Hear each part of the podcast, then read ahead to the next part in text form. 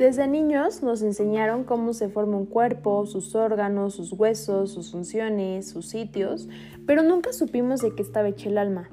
La afirmación de todo esto es de que el hombre, todo hombre, ya sea varón o mujer, es una persona con una dignidad inherente a su ser y unos derechos y libertades inalienables, es un logro no menor para la humanidad.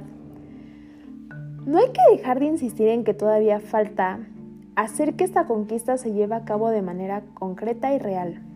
Hay millones de personas que no somos respetadas en nuestra dignidad ni en nuestros derechos y libertades.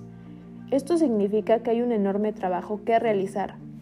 El pesimismo y la resignación no caben en sociedades y personas que han dado muestras de que cuando sacas lo mejor de ti mismo, superan las adversidades más terribles. Asimismo, se han esbozado las características esenciales y algunas complementarias del modo de existir de la persona. La literatura ha sido uno de los campos de la creación humana donde mejor puede observarse el mundo interno de la persona.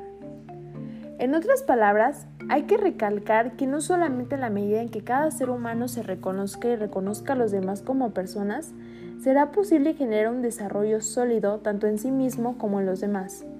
Los otros y yo somos personas con la misma dignidad y derechos y libertades. Esto es un fundamento y eje filosófico en torno del que se abordan los aspectos psicológicos y sociales de la persona. Hay que recalcar que la personalidad tiene una permanencia relativamente estable. Esto explica de que la persona se dé cuenta de que ella misma, aunque pasen los años y en situaciones o ambientes que puedan ser distintos, pueda sobresalir.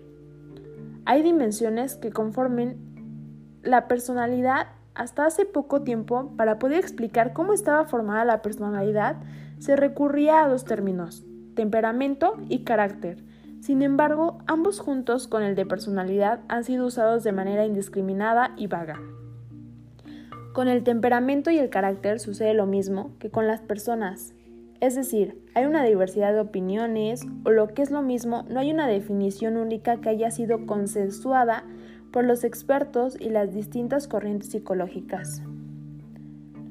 Debido a la diversidad de escuelas psicológicas que han estudiado la personalidad, no siempre consideran estas tres dimensiones ni, ni, les dan las mismas importancias.